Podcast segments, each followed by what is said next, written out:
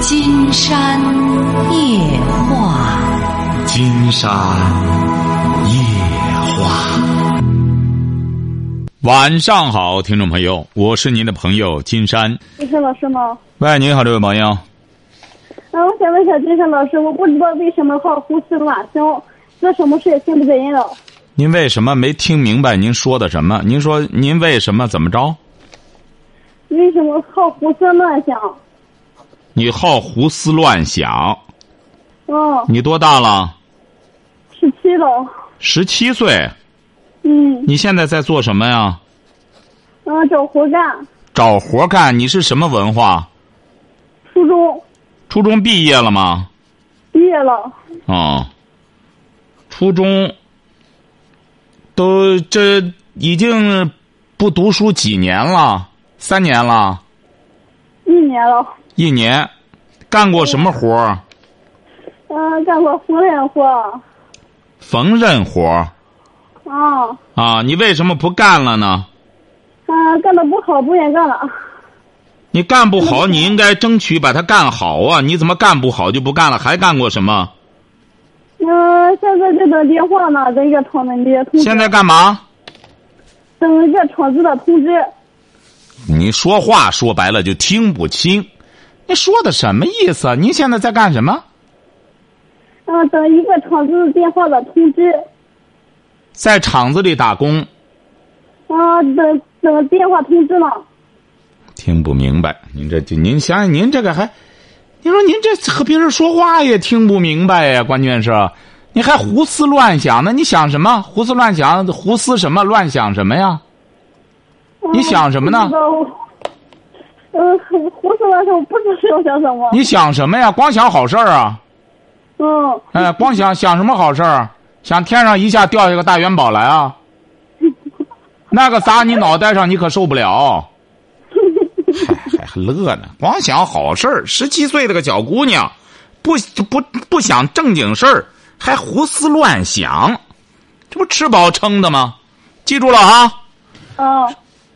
一个是找活干，干不好要把活干好，直到干好了再换活才成。再一点，你还得学点文化。像你十七岁，这么年龄这么小，不好好学习，在社会上瞎混，你也混不出个结果来。说白了，将来找婆家的时候，人家男孩一看这么一个青年文盲，人家也不愿意娶你，晓得吧？嗯。哎，好嘞，再见。您说这种孩子，你不好好上学。喂，你好，这位朋友。哎，你好，金山老师吗？哎，我们聊点什么？哎呀，金山老师。哎。我虽然听你时间不长，我你你你讲话，我特别的受感动。哦。因为我感觉到你都是从内心说的是实话。嗯嗯，您是哪儿的？啊，我是内蒙的。哦，内蒙的哦，说吧。嗯，呃，金山老师是那么回事儿。嗯，我有一个借款的合同。嗯。呃，再早经朋朋友介绍，嗯，那个原来他也给我利息哈。嗯。呃，也就算嗯，呃，给的挺高的，一一开始给了一点五，后人他就给了一点儿，呃，一点零，到现在呢，呃，嗯，利息也不给了，什么都不给了，呃，对他要钱他就翻脸。他的公司现在还在营营业。他拿你多少？他他那拿你多少钱啊？嗯，连我儿媳妇儿的一共是二十多万。哎呦！你抓紧时间给他要吧，他这就属于他有可能就属于那种非法融资，以高额利息来非法融资。嗯。哎，你得抓紧时间给他要钱，你甭管他翻脸什么的，只要有这个。哎呦，你合同就很麻烦啊！合同有可能有很多不利的对你的条目啊。你要是他借你的款还好说，合同上当时怎么定的，或者多长时间偿还呀？借款合同就是借款合同。借款合同，他是以公司的名义向你借的。啊，他自己的私人的公司嘛。啊，他以公司的名义，说白了，他这都属于非法融资。前两天不是刚给金山打了个电话。嗯，也是一个女士，她的对象，嗯，她对象是搞这种，呃，融资，你知道他弄多少钱？他敛活了接近两个亿，后来被逮起来了。他钱他结果是最终判了九年。所以他说，这个也不少。您现在是这样，您在内蒙那边可能，可能现在呢，这种报道还不多。您像现在在南边这边，这种事儿已经很多了。国家现在开始打击一些非法的，你比如他要合理合法可以，你比如如果是他这种融资不合法的话，不能说一个公司属于上的那个种高利贷吧？哎一分五。不能说一个公司啊，他随便以什么高额利息，他就可以、呃、在民间集资，他不能这样。所以说，你现在得搞清楚他这个公司的性质。如果要是这种情况的话，你就抓紧时间得把钱好说歹说的，让他把本钱还给你。你哪怕是把利息都给他，让他把本钱还给你。说白了诉啊那，我起诉呢？你起诉，你得看看你和他订的那个合同，你和他订的那个合同是怎么定的。金山不晓得，你最好是啊，找个律师，说你这个合同看看行不行。要行的话，抓紧时间给他讲，因为他现在好赖还营业着，你给他讲，我们也不管你别的。你现在如果是把钱给我们，我们就不声张了，我们也不管你，反正怎么着和我没关系了。你要再不干什么，我们就找律师起诉你了。对呀，昨天晚上我们去找他去了。昨天晚上找他去了，他说我就没钱，你告我去吧，你告我去吧，他都要那么的。啊，那你实在不行的话，你就你先给他打好招呼，他别以为你不敢告，你或者说最好是找好律师，让律师和他协商。然后你实在不行，律师只要说这个合同行，可以要钱的话，他还有这个公司。我啊今天见到了一个呃法官之类的，他说行能起诉。法官要行的话，你可以这样哈，你一定要找个正经法官哈。嗯经常告诉你什么思路，因为你找法官之后啊，嗯法官不能直接给你这样弄，你得让你可以让这个法官呀帮你指定一个律师，晓得吧？嗯哎，让这个法官帮你指定一个律师，你让这个律师和他去协商，你不要和他正面冲突，晓得吧？嗯。哎，你让律师，不我不用说是我不告诉他，我就起诉行不行啊？你你最好给他打个招呼。你要直接这样呢，你可以这样。你这不是法官，你不是认识个法官吗？让法官帮着你先找一个律师，你可以先让这个律师给你代理着。律师既然代理了，他不一定上来就起诉，而是他可以直接去找这个找这个公司的老板，律师和他协商。你要私下里协商解决，就省下就免去了对簿公堂。他一看你真找律师了，他有可能啊，他会让步的，嗯晓得吧？嗯。哎，你就这么运作就可以哈我。我今天我呃，金山老师还有一个，我再跟你说一下，这个呃，这个他是经营的公司，他是一个挂靠的公司，他他现在是做的这种评估，他这个有一张我发现了，我这有儿媳妇上一张是他哥哥的名字，不是，经常告诉你啊，这个你就不要管了。既然是法官说，您这个可以打官司的话，你就找个律师，律师比你们更清楚，律师收了你们的费，人家就是来管这个事儿的，他会和对方协商，晓得吧？嗯哎，协商会把利害关系告诉对方，因为律师给你打完官司，他指定要给你要一个比例提成的，人给你把钱要回来，他不会白给你要的，晓得吧？对呀、我我我昨天我去了一趟法院，我去了法院有一个法官，他可负责任了。他说啊，你你把你那个呃复印件给我，让我看看，不行了，我给你呃找他呃说一下。我我说你找他说一下，他就能给吗？您瞧瞧，不不不不不，你看人家这法官这么热心，完全可以啊！你就让法官帮着你协商就行啊，法官就更好了。法官比律师还好呢，法官直接给他一谈利害关系，他有可能他就会让步的，你就给对方法谈法官法官说我我跟他，呃你把你这个条放这，我跟他呃我跟他谈一谈。我说你跟他谈，他能给不？你他说看你这问的，你这 啊，法官怎么说的？能给吗？法官怎么说的？嗯，法法官说，我我跟他那个说一说，因为他可多案子在法官这儿了，他还有他还有告别人的，他贷的他给贷给别人的款，他回不来。成啊，您就您就这样运刚才金山给您说了哈，您就这样运作就可以哈，好吗？哎就，找就找律师。法官要帮您办，法官直接办就更好了，晓得吧？嗯嗯。哎好嘞金山老师，金山老师，我还有一个事儿，我问你。您说快说说，嗯，呃，金川老师，真是我都见到了自己亲人一样。我跟你说，你看我我我这个我儿子，呃，这是另外一个事儿。我儿子跟那儿媳妇儿，他七八年他们都不在一起生活了。你说孩子我，我我也不经常来，现在从小我给看大，也不经常来。孩子的要头花钱呐，我就给。那天儿媳妇儿又来给我管我要钱，他俩还不在一起住。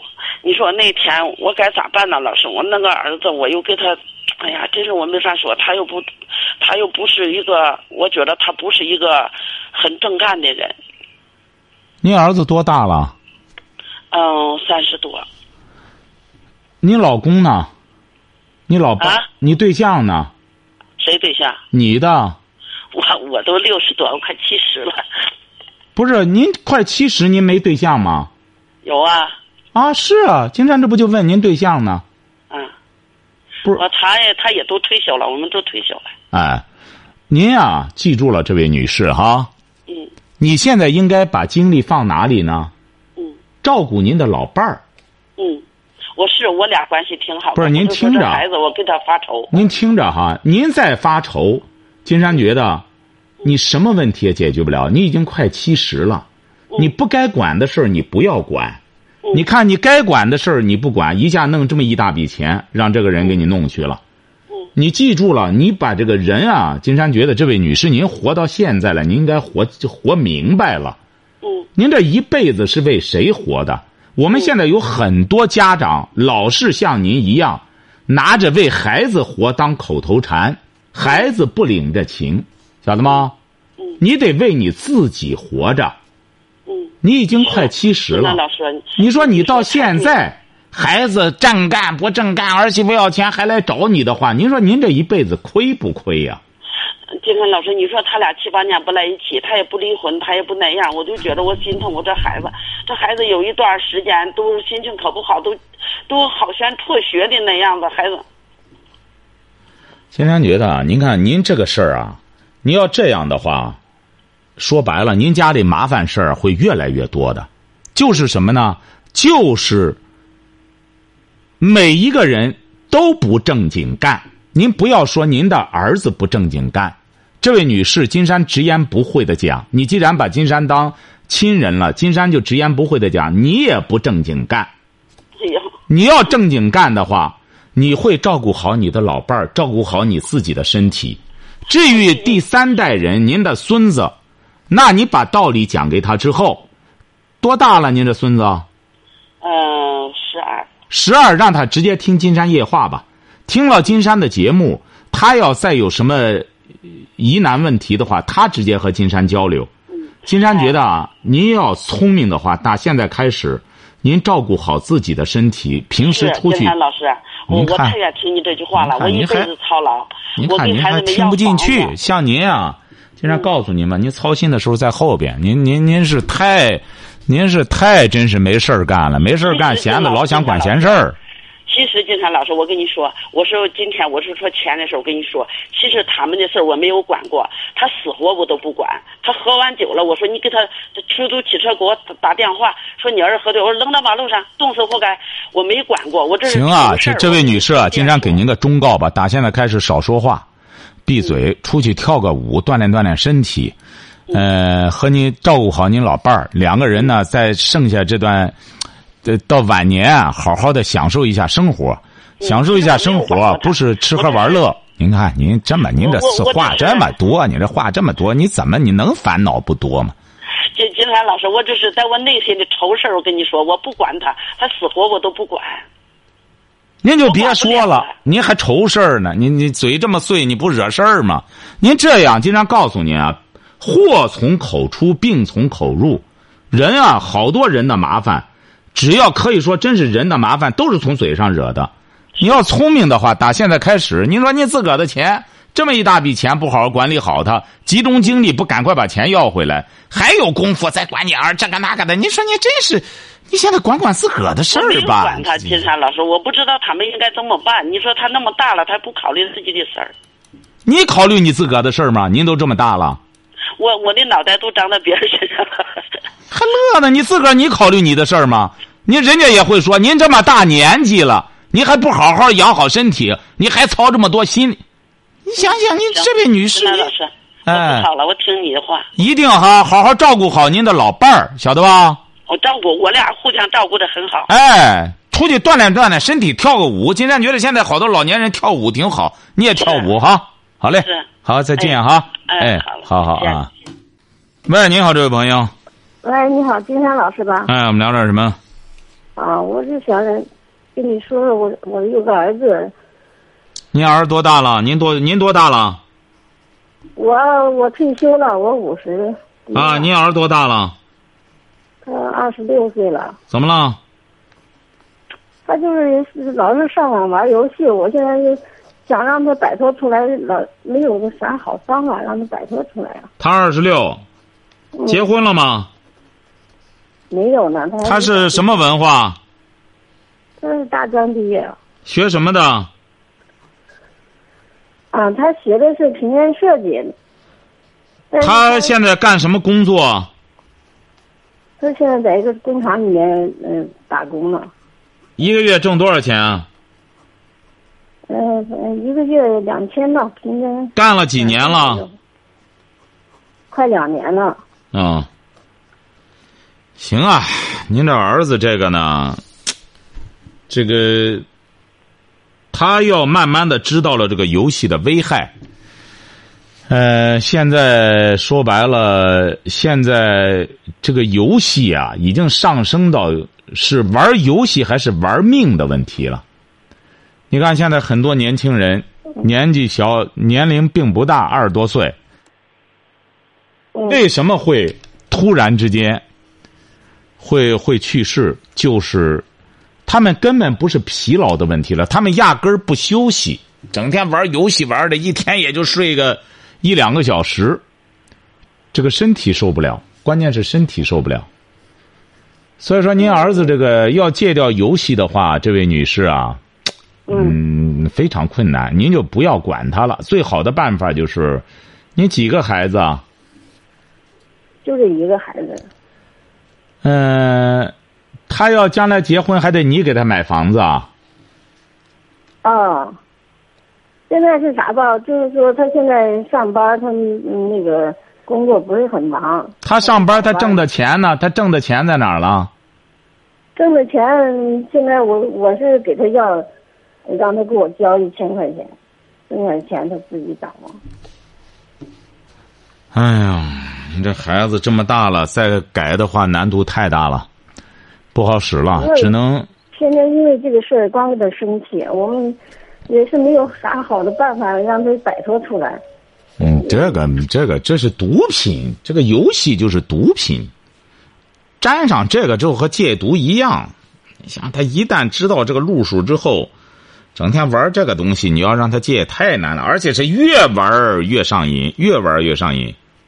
这个东西，就是啊现在就是就是，我是说能有啥好的办法让他把这个游戏给戒掉呢？有好的办法，有好的办法，啊，可以这样讲：中国的爸妈玩不了。你像你到了国外，像中国人这么玩游戏的不多，特别是发达国家的年轻人，晓得吧？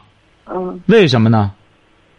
因为他们得忙着挣钱，得生活，而中国的孩子，像您这些孩子，他不需要太忙活了，有个零花钱挣着，因为买房子大钱都是你们当爸妈的给他兜底。就是您刚才就说对了，他闲的没事儿干，所以说就沾染上了这种精神病毒、精神毒品。吸毒的也是这样，吸毒的往往都是闲的没事儿。你看张学良那时候不就这样吗？他那部队让老蒋都给他弄走了，都弄走了之后，结果是他一看，好嘛，自个儿成了个闲人了。原来以为干什么了之后，给他个什么副副司令，他没事儿干，整天闲的没事儿，哎，除了吃喝玩乐，哎，抽上大烟了，晓得吧？后来真给他点事儿忙活，他觉得干事儿更有意义。你想想，张学良毒瘾多厉害，都瘦的成了一把骨头了，哎，结果还是能戒了。为什么呢？就是因为后来老蒋确实用他了，说你再回来你得干点事儿，你得帮我什么什么。哎，他一看好嘛，有有有发挥自己这个，呃，这个事业的地方了，哎，于是就开始戒毒。所以说，现在很多年轻的。呃，中国很多年轻的玩这个，他都是闲的。你们有很多小孩五六岁，爸妈当然这种毒品的介入，往往都是爸妈，呃，唆使着他们开始玩起来的。一开始孩子不会玩，给你个手机，哎，他就哗啦哗啦哗啦，哎，坏了。哎，我孩子真聪明。然后给你个鼠标，哎，在这网上玩玩玩玩玩，孩子就。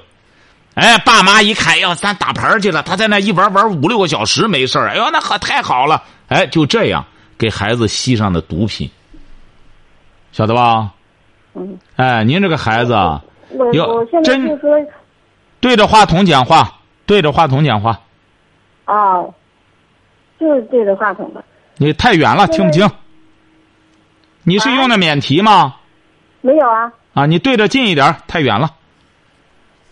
呃，我拿着手机呢。啊，说吧，怎么着还听不明白吗？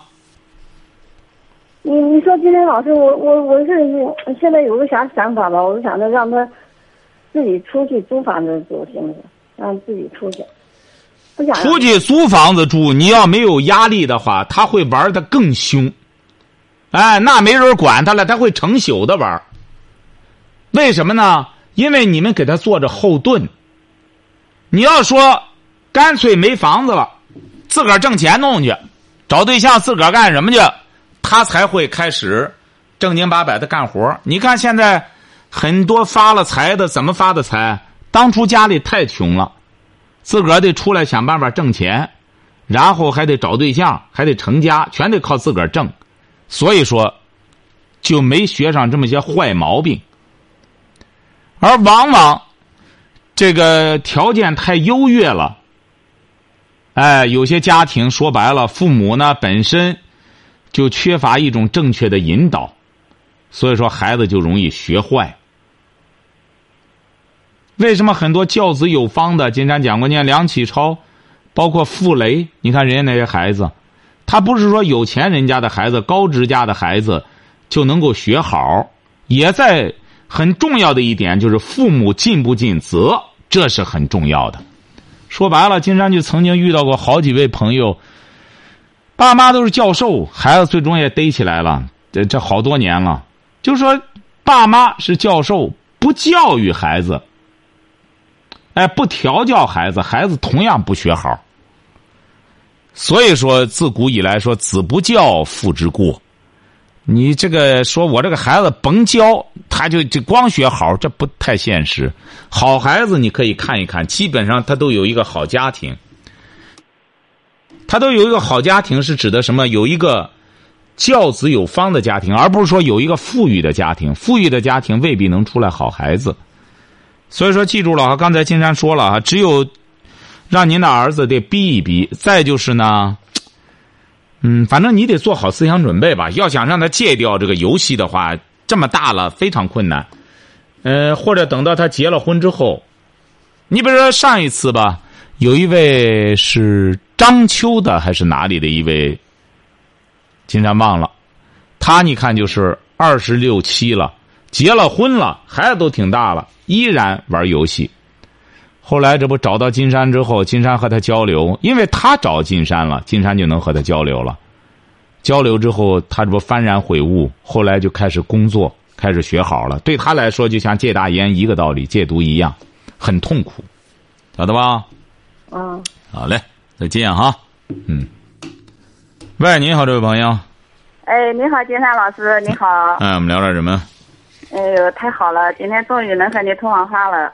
我一直我是安徽的人，一直听你的节目都是在网上听。哦。今天终于查到你的电话了，我特别感谢你。哦哦。因为我一直是和老公是两地分居的。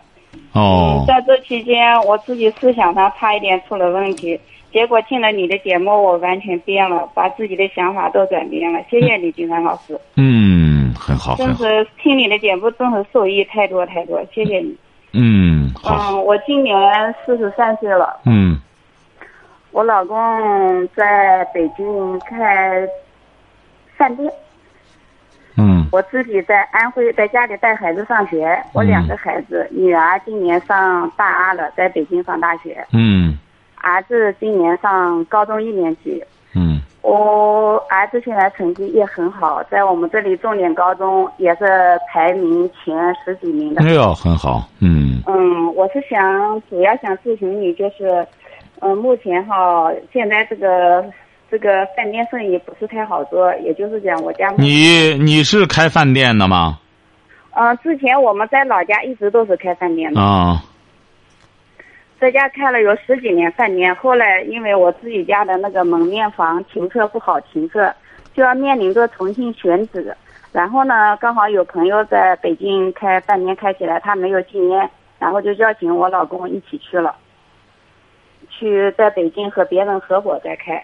嗯但是现在呢，北京的生意不是太好，目前也面临面临着我们也没有，就是我们开了两家店，第一家店盈利，第二家店亏钱，就是嗯盈利的钱都亏了。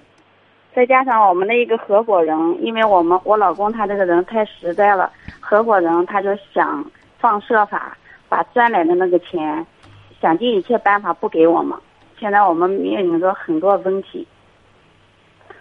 我想主要是想请教一下金山老师，我这个现在是我自己在家带孩子，这个儿子上高一，还有照顾我的爸爸，我的爸爸一直身体不好，他都是我在照顾。嗯嗯，目前呢，我有一个朋友，其实也不是我的朋友，是我哥哥的朋友。嗯他早些年在浙江做这个服装生意，十多年前呢，他很穷很穷，当时我借了几万块钱给他。嗯，这十几年以来啊，他一直都没有还我这个钱。我也我也很，我现在也很困难，但是我也一直没有交。为此，我老公还很生气，就是讲我，嗯，你为什么不找他要这个钱？我就觉得那个人他是我哥哥的朋友，他一直以来呢，他就是这样给我承。他是男的女的？他是男的，嗯他五十多岁了，嗯他一直就跟我讲，老妹你放心，他就称我老妹，老妹你放心，无论到什么时候我起来了，一定会拉你一把。虽然他讲的是好听话一把，真话一假话，但是我比较容易相信。不不是，他借你多少钱？借你十万、借借我四万，四万，四万块钱已经几年了？十一年了。哎呦，那你这，你借条借条一直是十一年前那个借条吗？对，他现在承认这笔钱吗？你听我说，金山老师，我一直没有找他交这笔钱，我老公一直找他交，他也没给。他现在呢，嗯、承认这个钱。他现在主要是他跟我讲，他目前在那个浙江那个生意哈，他自己这个衣服现在做的确实是挺好，可是他没有资金。不是不是，您听着您听着，这位女士，你是不是说就这四万块钱的事儿？是这个事儿吧？四万块钱是的，是，但是也一直我也没打算要这个钱，就是讲他现在想跟我一起合伙做他那个厂，和你一起合伙干嘛？他不是那个服装厂吗？他现在没有本钱去投资，但是，您听着哈呢，您听着哈，听着哈，啊，经常告诉你哈，这个男的也吃惯了你这一口了，还还这四万还没给你，又没本钱，又开始，又开始钓鱼了，又开始钓你了。你有便宜就上，今天告诉你啊，你记住了哈。你听着，嗯你可以这样，嗯你说啊行，嗯大哥，你这干什么的？但是现在吧，我没法和你去干什么，我还可以再投点儿你说，但是呢，我对象啊，一直对你这个那个四万块钱，就觉得你你一直不还，你这样，你现在先给我打个条儿先给我打个条呢，就是说欠我四万块钱，这个吧，我给我老公一个交代，我然后再和你合伙，咱再干别的。你先让他给你打个条，欠你四万块钱的条。嗯，金山老师，我先讲一下好吗？你要讲什么呀？你讲的就无关紧要的，不是不是，他现在不要我拿钱，就是他在那个浙江那个地方有一个老板，他们俩已经想好了再开这个厂，完全部的那个本钱都由另外一个老板来出，但是呢，他跟这个老板是这样谈的，我也不知道他讲的是真话假话。金山觉得你怎么你这个人，你这个人怎么？金山为什么不想听了呢？你想想，他和这个合伙和那个合伙，连四万块钱借你的钱都还不上账，他还谈什么生意呀、你又不是说四十万，四万块钱，你的这个钱都还不上你，他还又和这个谈和那个谈，你还就信？你这四万块钱，他先给你还上账，你再谈别的。你怎么这么不聪明呢，这位女士？他还给你扯这个，他还有资格扯，还不用你投钱，不用你投钱，很简单，他要表示诚意，先把你的这四万还给你，你再怎么和他合作，那才谈得上。他你现在你怎么还信他这话呢？真是。对你讲的特别对，我老当然对呀、他现在很简单，就觉得你这个人很多骗子就这样骗人的，明明的已经让对方骗了，对方说：“哎，你那个钱好办呀，现在这不又有个好事儿你干什么来了之后呢？你也别投钱，和我们合伙怎么着怎么着。”实际上他就是在让你慢慢的进套。为什么现在很多骗子都采取什么方式啊？哎，免费让什么老年人来干嘛？就是呃玩儿或者什么的。他为什么？他就提供一个机会，就是给你们洗脑，晓得吧？嗯你看现在很多骗人的，就是免费让你来，呃吸引着你来，然后有一套，有一个有很多套，你只要来了，他才能够给你洗脑。只要给你洗脑了，也不是为了钱呢，都是免费的，来吧，来玩吧，或者来干什么，然后给你洗脑，就是骗钱，目的。嗯你这个这不很简单吗？记住了哈，就是他在说这一切。刚才金山给你说的这个才是关键，你就给他讲，行啊。金山告诉你，你现在要让他给你还钱，他就不和你联系了。你这样说，你说我很想去，我再投点钱都可以，但是你现在吧，我老公总觉着吧，说你你你你欠我那个钱，你也不不认账，说你这样，实际上你你你这样，你再给我打个欠条，你先让他给你打个欠条。晓得吧？嗯，哎，听清楚了吗？以前的钱也有欠条你那些欠条都已经没用了，哦，哎，这个欠条基本上过两年啊就不行了。所以说你现在已经十一年了，他指定了解这种情况，他一旦不认账了，你没戏，你很难办了。现在，晓得吧？条不是没写还款日期，可以金山刚才告诉您了哈，你呀、要是听这个办法的话，你这四万块钱就打不了水漂。你要不愿听，你再继续和他扯这个的话，那金山也挡不住你，好吧？嗯。哎，好嘞，再见啊。好，谢谢。你看我们这个人啊，就是这样，就怕怎么着呢？因为这个骗子骗什么人？很多人上当受骗，很简单，就是对方用一种利益的诱饵，来让贪婪者上当受骗。所以说，我们自古以来中国的圣人讲“无功不受禄”。哎，我没怎么着你，你凭什么给我这么多好处啊？很多说白了，天上所谓的掉馅饼，那很有可能就是飞来的横祸呀。金山呢，还是插空，呃，念一念我们的“金山夜话”的微信公众订阅号上的这个留言。金山夜话的微信公众订阅号是“金山白话”汉语拼音的全拼哈。湖南长沙的一位英英朋友说：“金山老师，您说的太好了，太对了。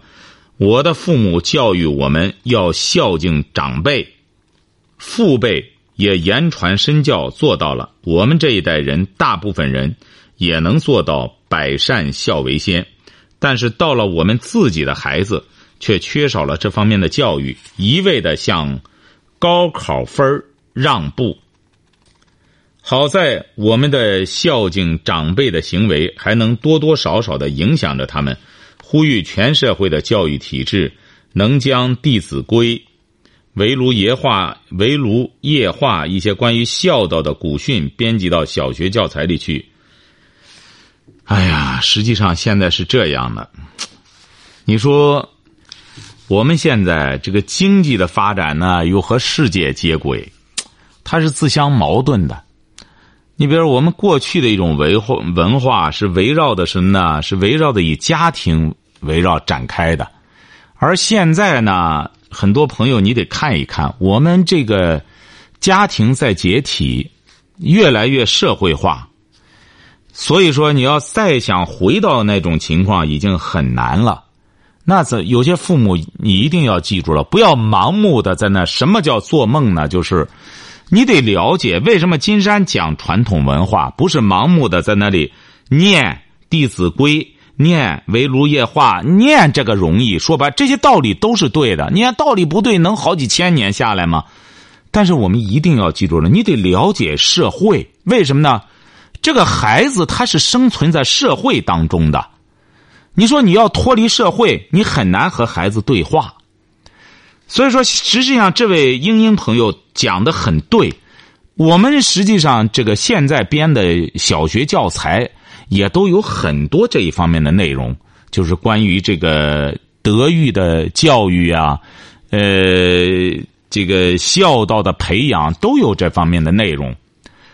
现在的问题，中国现在的教育问题，金山觉得，因为金山也看了看我们小学现在编的教材是很好的，呃，老师教呢，他也不能脱离教材，他也得按那个来。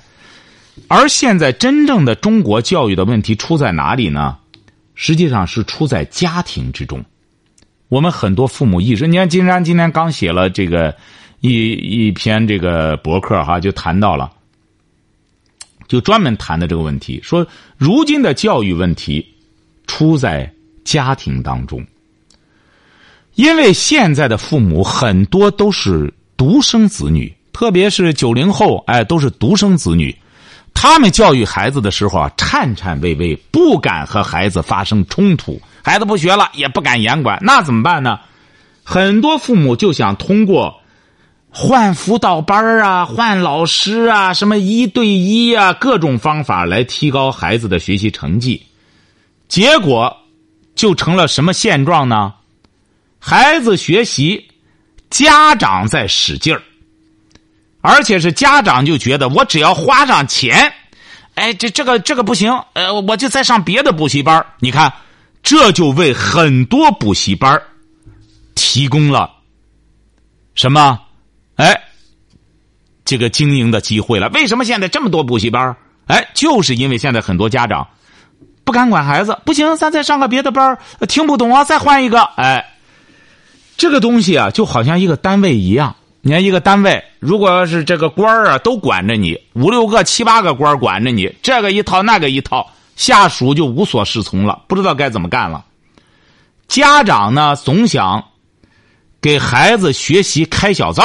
你看，现在很多家长啊就就寄希望于这个要开小灶。哎，你在一个家庭当中也是这样，他到他那边，在他对学校要求、对辅导班要求一对一就可以，哎，回到家里那不行了。那就是二对一，父母啊，爸爸也围着孩子，儿子怎么着了？那个儿子两个人有伺候吃的，有伺候拿书的，有拿鞋的，然后二对一，甚至是四对一、六对一。为什么爷爷奶奶、外公外婆都弄啊？都这样？我们大家想想，有个道理哈。这个教育啊，包括干活，他。都未必就是人多力量大。你比如说吧，什么叫马到成功？马到成功，绝对是五匹马怎么着，向着一个方向使劲儿。你看这五匹马向着一个方向使劲儿，他就马到成功，那速度绝对加快。那大家想一想，如果要是五匹马向着五个方向使劲儿。啊，东西南北中，再向着五个方向使劲儿，这是什么？这就在古代，这叫五马分尸。而现在我们很多家长就是爸妈观点就不一样，这边要教孩子了，哎，妈妈一集中这个严管孩子了，爸爸就在那说风凉话了，哎，你妈更年期了，他觉得开玩笑，孩子可不是开玩笑，因为上次有个小朋友来找金山，才十二三岁，一说他妈严管他说。我妈，金山老师，我妈更年期了。哎，那小孩油嘴滑舌。我说你怎么这样说你妈呢？我爸这样说的。我妈更年期了，你看他整天得给我吆五喝六的。实际上他妈还不到四十。你看他就说，为什么他爸爸就开这种玩笑？然后他妈怎么说他爸呢？我说你妈怎么说你爸呢？啊，我爸有的时候来了以后吹胡子瞪眼，我妈就说你爸喝多了。你看有正事儿吗？这父母就没正事儿，你怎么可能让孩子能有正事儿呢？好，今天晚上金山就和朋友们聊到这儿。